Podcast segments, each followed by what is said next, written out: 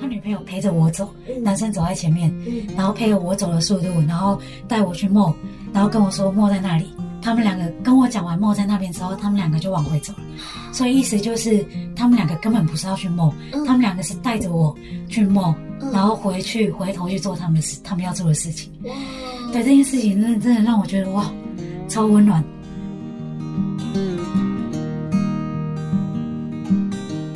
欢迎分开，非常幽默之人间指南，我是 Ingrid。上集薛仁和我们分享了一开始选学校时的纠结，对 EV 师资的评价，还有当地人的善良令他感动。这一集，薛润将继续分享宿雾带给他的难忘回忆，以及英文能力的进步状况。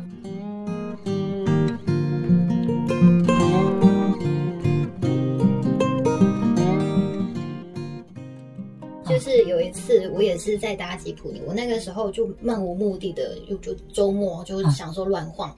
然后呢，我那时候拿的是 iPhone，虽然说是二手的，但是拿在手上看不出来。然后我就是我我没有任何目的地，我就是想说，就反正就搭着吉普尼兜兜风而已。然后呢，我就是多半都是在滑，就低头看着手机滑手机。然后那个时候，那一台车上只有三个乘客，一个是我，然后坐我对面有一个男的。跟我同一排，稍微离远一点的话，也还有一个男的。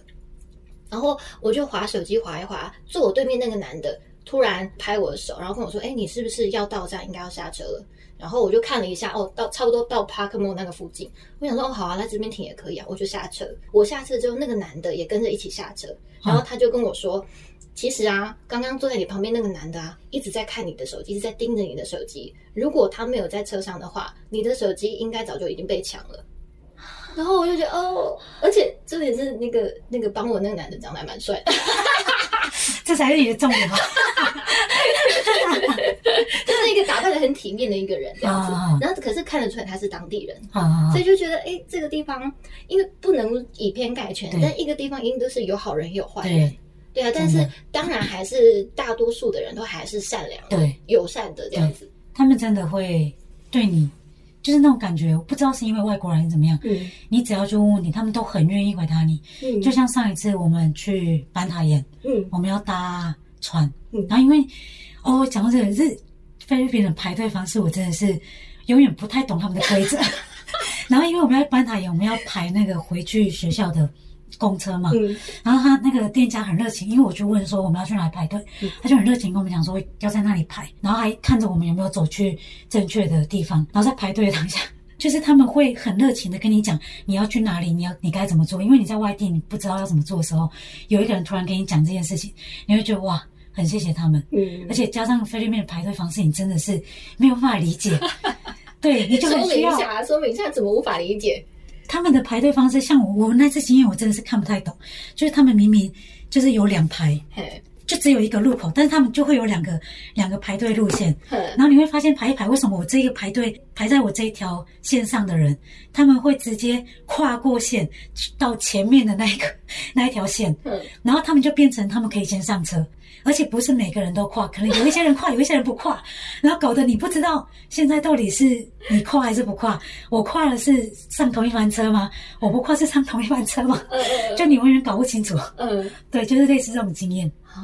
对，这些经验真的是让我真的是搞不清楚他们到底在干嘛。所以然后就有一个那个店家的老板，然后出来对指挥交通这样。对，他就跟我们讲你要对，你就他他就跟我讲你要排哪里车。然后还有一个，还有一个，我觉得打破我对他们的想法，嗯。呃，应该也不是想法，大概知道他们为什么会这么做的原因。嗯就是你搭过吉普，你也知道，他们只要有位置，他们就是会挤，嗯，对。尽管再怎么挤，对。他们都会硬塞嘛，对不对？对？对对对对。然后我我后来回来台湾之后，我突然想到这件事情，嗯。因为我刚刚有提到搭火车的时候，他们会一直挤你，嗯但在台湾你通常不会遇到这种事情。嗯。台湾人就是很喜欢有一点点距离，对对对，但是他们你跟他们搭的时候，他们就是会疯狂的挤你，不想靠你那么近，为什么那么近？嗯，但你搭完吉普你之后，你好像可以理解了。对因为他们的生活习惯是这对样。，他们的生活习惯就是他们搭车就是这样，嗯。所以他们在台湾搭火车，他们不是故意挤你，嗯。这是属于他们的生活习惯。嗯，对我突然可以理解，嗯，对，哇，这不是一个故意，这是一个他们的习惯。你这样讲我也，豁然开朗，对不对？这是一个习惯，就是我们从从来没有去设想过这个，他们也没有去设想过对。说，在台湾搭车是必须要保持对。人跟人的距离。对。哦，我是昨天突然想到这件事情，我突然理解 为什么他们一直挤你，他们不是故意的。对不起，我之前真的误会所以所。以以后我们在搭火车或者在搭交通运输的大众运输的时候，其实可以有礼貌的跟对，可能跟他们讲，这些菲律宾人们讲说对，这是台湾的搭车文化是这样子。对，可能他们可以理解。对对对对，我觉得大家都是可以沟通的对人啊。，不要真的不要就是以你的观念去看嗯先入为主的去评评判一个人。对对哦，对哇，这个点不错哎。对，我真的是昨天突然一个豁然开朗。我昨天想到之后就，我我昨天出去，我坐在后座，然后前面是我弟，我突然讲清楚说，我想到一件事。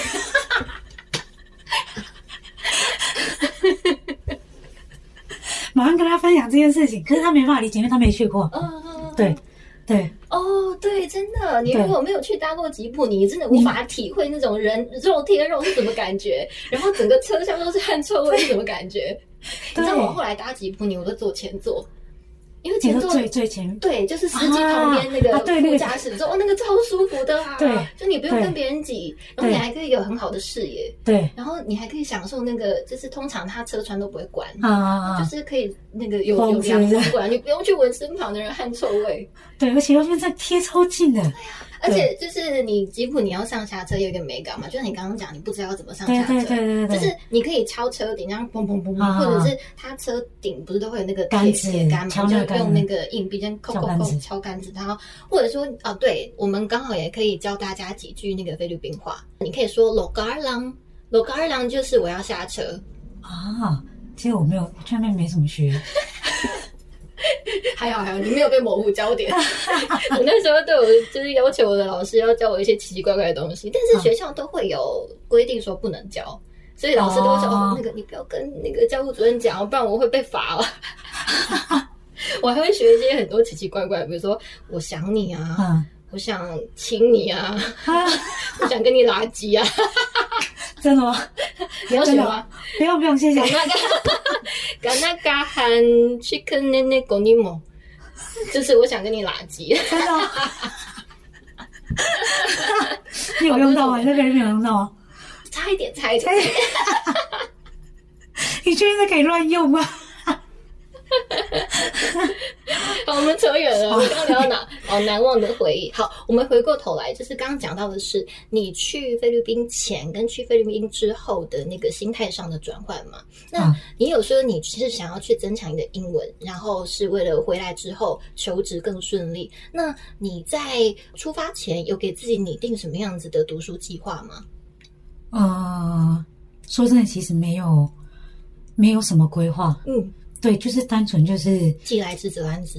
对，就是去那边把自己丢到一个全英文的环境。嗯那我相信一定能进步。嗯对，那目标的话，我真的没有给自己设定多大的目标，就是自己能能进步嗯就好了。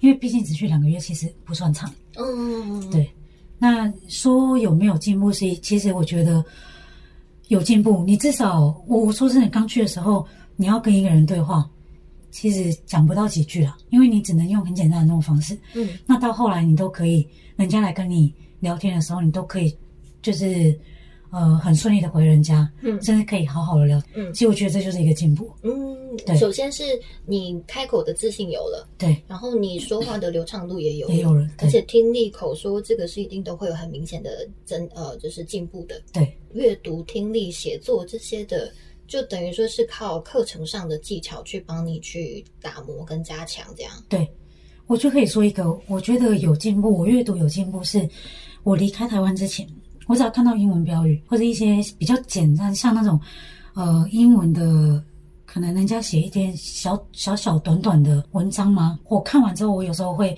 需要去查单词，想说这个在讲什么，嗯然后可能也不会特别想要去看。但我发现我回来之后，我会特别去找那种英文的东西，可能讲解的一些小标语或什么，我发现我可以读懂。嗯对，就是你不会讨厌去读，嗯而且你可以一看之后，你好像可以理解他在讲什么，理解速度比以前快很多。嗯。对我觉得就是一个进步啊。那你觉得这八周念完之后，你的阅读跟你的口说有了很明显的提升之余，啊、还有哪些部分是你觉得，哎，跟你去之前是有很大的差距的？跟去之前哦，这样说好了，就是这八周我们来做一个排名，你进步最多的是哪一科？听说读写。对，这四科里面，按照排序这样排下来，你的进步的最大的幅度到最小的幅度，分别是这样子的排序。说是我觉得我进步最多的，嗯。虽然还不到很厉害，嗯。但是跟我离开前比，我觉得他是进步最多的。然后读吧，接下来是读吧。嗯读的话，就像我刚刚讲的，我觉得我读的那种理解能力变得很快。然后接下来是写，嗯我觉得写是，我想你那边交到外国朋友，可能交换赖之后，嗯你是必须打英文的，懂吗？你是必须打英文的，所以你你除了在课堂上你需要写，你在传讯息的时候，你也是需要用英文去打那个文字的嘛。嗯对，所以写的话其实也是有进步的。嗯，对，对我现在真的其实打打英文算哦，算进步蛮多，因为你说手机打手机打英文对。哇，这个是也是一个无意，就是我对。怎么讲，没有意料中到的收获，对不对？完全没有想到你要用英文去跟人家对话，包含有时候可能现在我认识老师了，认识其他菲律宾人啊，嗯。我那边认识菲律宾小朋友，啊，对他们还会传讯息给我。怎么认识的？我们出去玩，嗯然后就是跟是小朋友跟我邀请你干嘛？嗯邀请跟他们一起玩，你去哪里玩？去小岛吗？对啊，去八大岩岛，啊然后去那边认识小朋友，这很小哎、国小生，国小生，然后你就认识，然后他们就要跟你交换那个 Facebook，嗯，然后他们到现在还会传讯息给你，然后你就要用英文回啊。啊，好可爱哦。对，然后老师也会也会跟你聊天嘛，嗯他有时候会回你 Instagram 的线动，嗯然后你要用英文回答。嗯包含有一些外国朋友，可能韩国朋友、呃日本朋友，你用那个 Line 的时候，你要用英文回他们嘛。嗯，对，这真是意料之外的进步，我觉得这个真的有练习到。好，这个是关于英文的写或者是打字的部分是意外的收获，但我还蛮惊讶的是，你在这听说读写的这四科里面，你把听是放在最后一位的。对，我的听，我觉得仅限于我在做题目的时候，嗯。我可以比以前更听得懂 video 里面的人在讲什么。嗯。但是当我到外面我要点餐的时候，嗯。我不知道是口音问题还是怎么样，我有时候听不太懂对方在讲什么。啊，对，但是当然跟朋友聊天那个是 OK 的，嗯。但是我我一直觉得我听没有没有进步很多，原因是我到外面点餐，我是没有办法很清楚，或是我去外面买东西，他跟我讲什么，嗯我好像没有办法马上听懂他讲什么。理解他。对，有一个原因啦，就是因为大家在学校里面的时候，因为大家都是猜英文嘛，好所以讲话的速度不会那么快。啊，有的时候是为了要让对方理解，所以你就必须要一句话可能要放慢，好或者是要讲多次一点。但是你去到外面，大家不会这样子对你啊，大家就是把你当成一个普通人。所以比如说你可能去超市买饼干，或者是你去饮料店买饮料，那他就是用一个正常的语速在跟你对话。所以有时候也不见得是口音的问题，而是语速的问题。好那说到口音啦，就是因为你这个好友圈里面，你有泰国的，有韩国的，啊有中国的，还有我们台湾的，好然后还有菲律宾老师之类的。然后你自己在上团体课的时候，也会有其他的国籍嘛？嗯你觉得哪一个国籍的口音是最难懂的？我这样是不是拉仇恨？哪一个口音哦？我说真的，我觉得班上同学的话，我有遇过一个泰国学生，但是我跟他只有四天，还三天还四天的相处时间而已。嗯他，我觉得他的口音有一点卷舌啊，他他有有点卷舌，但是我还目前可以理解。嗯但有一个韩国爸爸，哇，那个韩国爸爸的口音，我真的是，我真的听不懂他在讲什么，但是老师可以理解，老师完全可以跟他对话。嗯，我不知道他们是哪一点相同，老师完全可以理解他在讲什么。他讲了一长串，我没有一个字听得懂，但老师可以跟他对话，我真的不知道为什么。可是只有那个韩国爸爸啦，嗯，对其他韩国我我可能我朋友我还有办法听得懂，嗯，就还还就是可以正常正常沟通。所以你要我挑出一个，我实在挑不出，我觉得那个是看人的。case by case 这样子。对是看人的，那你觉得台湾人的讲英文的口音重不重？台湾腔那个口音重不重？我觉得很重啊，我就很重啊。而且我我去听台湾人口音重不重，其实我听不太出来，哦，因为你你也因为我对，因为我就是这个样子，我所以我听不太出来。但是我对我听别的国家的我听得出来，像就是我遇过几个日本朋友，我的室友他算有一点口音的，嗯他有时候讲英文我有点听不太懂，所以我们两个可能有时候是放非常慢的速度在沟通，嗯对。但是有另外一个日本的朋友，他讲什么完全能理解，嗯我们两个是可以用正常正常方式在聊天的，嗯对他就可以理解。所以我觉得这个真的是就是看人，我觉得每个国家可能都会有点口音，但是理解上有些人你可以马上理解，嗯，对。像那个韩国爸爸就真的，我跟他讲话真的是鸡同鸭讲，他是你在 ESL 时期的同学吗？对对对对对。哦对哎，那个韩国爸爸他是带小孩一起去，我想报名 CIA。我想报名一位。对不起，您想就读的时间段已经没有名额。对不起，您想就读的时间段。对不起，您想就对不起，对不对不对不对不起。有没有搞错啊？菲律宾游学这么夯？没有搞错，就是这么夯。热门学校的名额，就算是淡季，也都要提早至少半年预定才有床位哦。马上拿起手机联系地家游学，即刻开始规划你的游学之旅。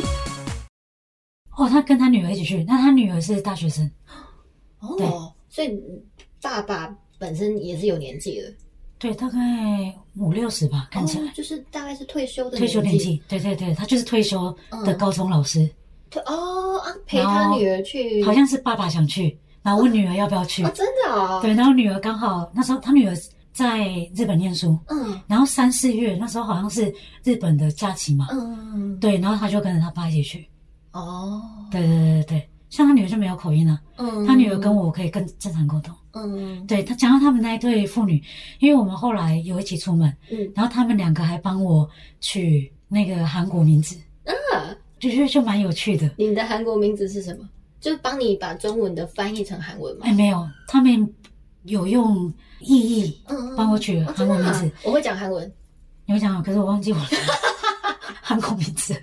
那那意 意思是什么？意思就是它有一个韩韩国字，嗯意思是小鸟跟就是自由，嗯，自由飞翔，一个是飞翔，好像一个是自由，但是我有点忘记什么字。因为他们很多字都是直接取那个汉字的读音，好，然后意思也是直接取汉字的意思，可是它的发音比较不一样。就是它那个意意思字就是代表自由飞翔。他你看我看到那个名字跟他那个名字的意思，我就蛮爱的。啊你有把那个名字怎么写，把它留下来？有啊有啊有啊，我有留下来。我就看就看就看，也许我就能猜到。他有直接把意思写下来，然后找一下。你们都是用卡卡，哦，不是用那个 Instagram 交流，是不是？对我 Instagram 莫名其妙加了一些人，然后然后有时候你那个他没有放那个大头照，你就会忘记这个人是谁。对啊，根本不知道是谁。看一下哦，As free and beautiful as a Bird- bird flies. Sena，好，我不懂。对，这是他帮我取的英文名字。哦，可能就是很很印象化的那个。对，毕竟爸爸是老师嘛，哦，他是教什么科目？好像是教不是教生物的样子，啊，好像教生物的。然后这么诗情画意哦。，对哦，对，很酷哦。好，我们刚刚聊到哪？那个，好好换新的话题哦。真的忘记跳来跳去 啊，没关系啦，随便。讲一下斯巴达考试，斯巴达考试嗯，就是你一到四是要啊上那个单字课跟句型课嘛，啊，但是到礼拜五的时候，是不是有一个验收？哦对，礼拜五早上，礼拜五早上七点到八点这段时间，就是你要去考单字跟课程。这一周，这一周可能他教四课，嗯，然后他要去就是一样考卷啦，测试你的你有没有吸收这样。然后单字啊，考试的内容就是前四天的那个单字课的内容跟句型课的内容对。那你一天都要背几个单字跟句型啊？就是单字就是一天二十个，天啊，那一天你总共要考八十个单字。对，但是他考讲先讲单字的部分，单字的部分就是他会十五个吗？好好像是十五个，嗯他会挑十五个出来，然后用呃，他这个单字，然后旁边是放近义字，嗯，然后你要去选，嗯这是他一个方式。嗯然后另外的方式是他的单字，然后另外一个是他的解释，然后你要去选这个单字的解释。嗯嗯对我好，我只记得这两个方式，他会用不一样的方式让你去考单字考试。但是它不是让你默写出来，而是有选项让你对填对进去的。对哦，所以相对简单了。嗯，对对，确实啊，，对，相对简单。嗯，对你用猜的，也可以蒙对对啊，呢也会蒙对。对，那句型的部分呢？它怎么考？句型它就是写句型下来，然后让你去造句。哦，对，这个其实很简单，嗯嗯，因为你其实那些句型不难，嗯你平常搞不好就会用到了。嗯，对，然后就是让你去造句而已。啊几题啊？十题，我记得好像是十题的样子。所以是一天可能上个五个句型，但是这四天里面抽十个出来，这样吗？哦，句型不止哦，一天不止，一天可能上也是这二十个左右吧，这么多？二十应该也二十二十到二十五个左右。嗯对，然后一样，我已经忘记是考试是考十个还是十五个，嗯我忘记我都没有特别去看。嗯，对，反正写了就写了，对，没有特别去记那个题目的数量，就大概是十到十五题左右了。你如果考不好有惩罚吗？看你，你六十分以下就是自习一个小时啊。啊，自习一个小时什么时候要去自习？礼拜五，礼拜五晚上，礼拜五下完课之后，斯巴达了就可以跟正常的学生嗯，一起出去外面了。哦，你的意斯巴达思是说周一到周四有强制的晚自习？斯巴达是不能出门的，周一到周四斯巴达在 EV 是完全不可以出门的，不管你有没有要自习，对。就是你至少要去签到，对。但就是不能踏出校门，不能踏出校门。的。嗯，对，那礼拜到礼拜五就可以，对，就是大概是下午五点过后就可五点过后你就可以出校门，但是如果那个考试没考过的话，你就要自习。低你说低于六十分要自习一个小时。时。对，啊啊，再低于多低？要自习两个小时？后面好像后面我就没有特别去看，因为我觉得我自己不可能低于六十。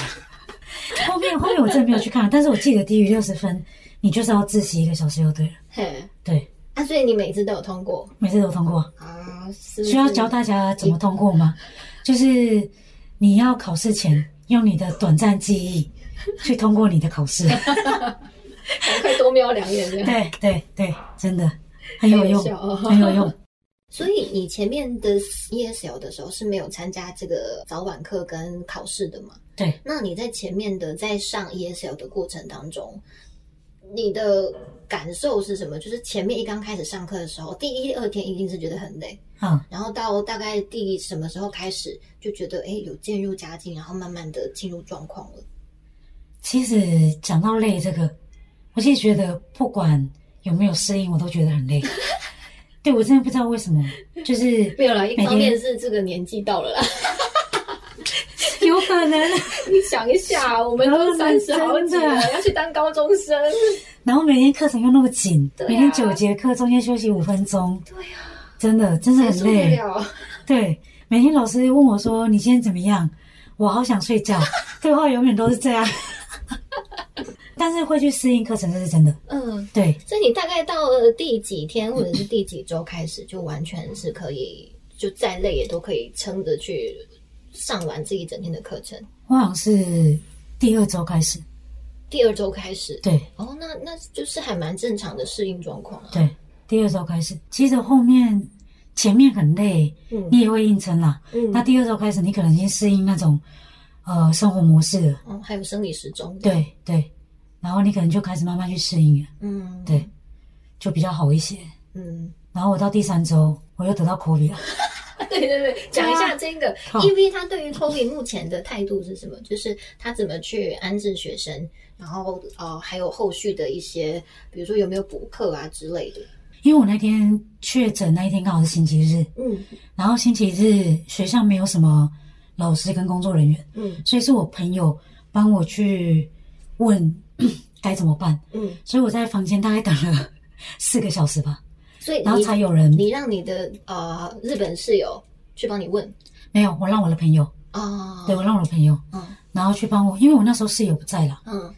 然后他我我我去我就跟我朋友讲说我确诊，然后我朋友去帮我问该怎么办。嗯。然后我待在房间，我很怕我室友回来，然后我就在房间戴口罩那边等有人来接我。嗯。然后我在等了等到中午过后吧，终于有人来接我。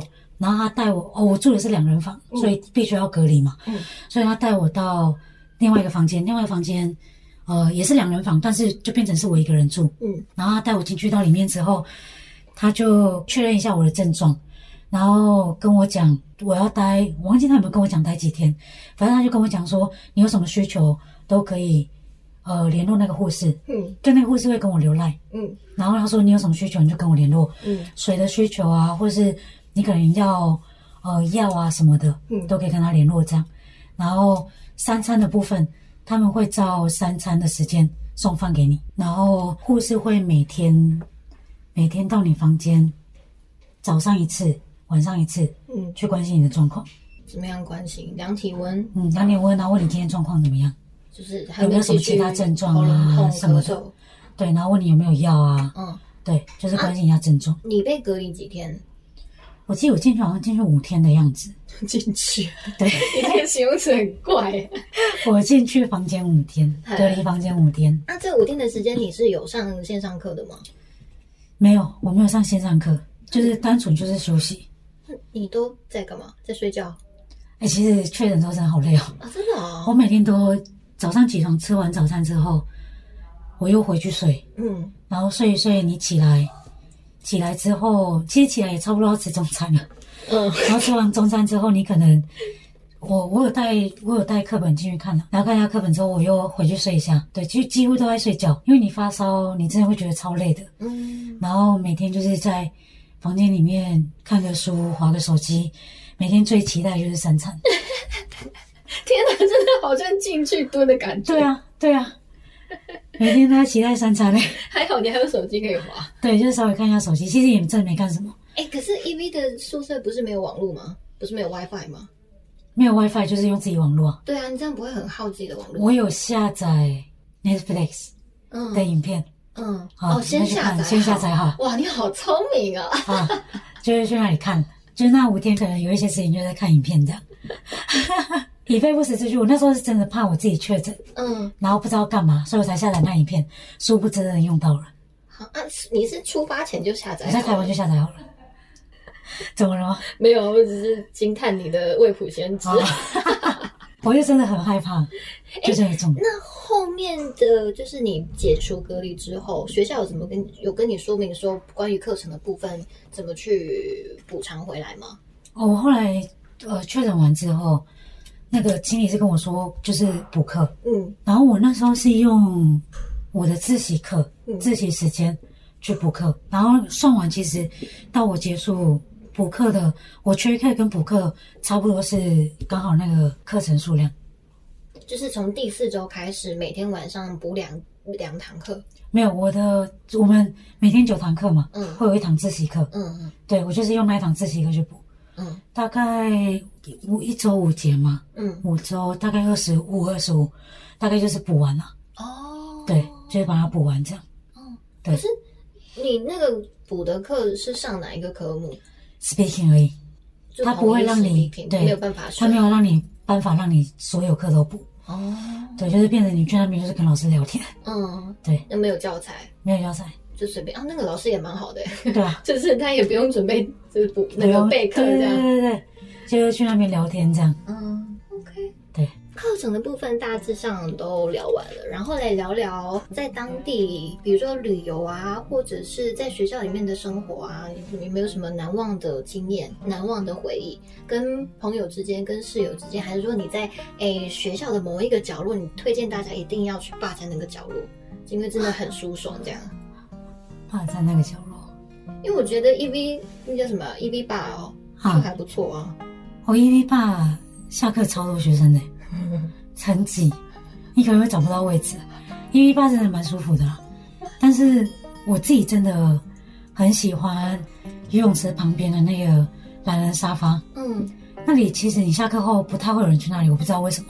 嗯。然后我每天都坐在那里，因为我们六点吃晚餐嘛，所以我会有一个小时让自己在那边放空，嗯。对，完全没有人打扰你。哦，所以你就是五点下课之后就去那个懒人沙发那边躺到六点。对啊，我就在那边躺到六点，在那边划手机，因为那边有 WiFi，啊，你知道在那里 WiFi 很重要，真的很珍贵，对，只要有 WiFi 又可以让你躺，我跟你讲，那地方就是天堂。对，超级天堂。然后我们来聊聊 EV 的硬体设备。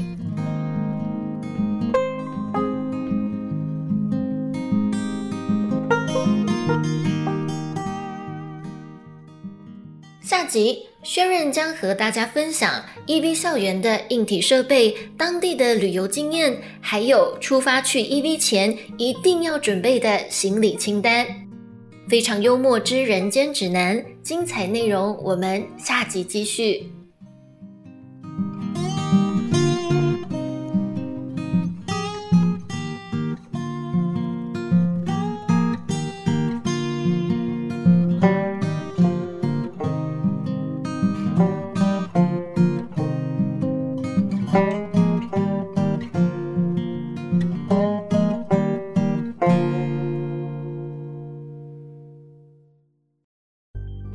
末之人间指南也有 live 社群喽，集数上新，还有节目里提到的资讯分享都不想错过，欢迎加入社群一起参与讨论。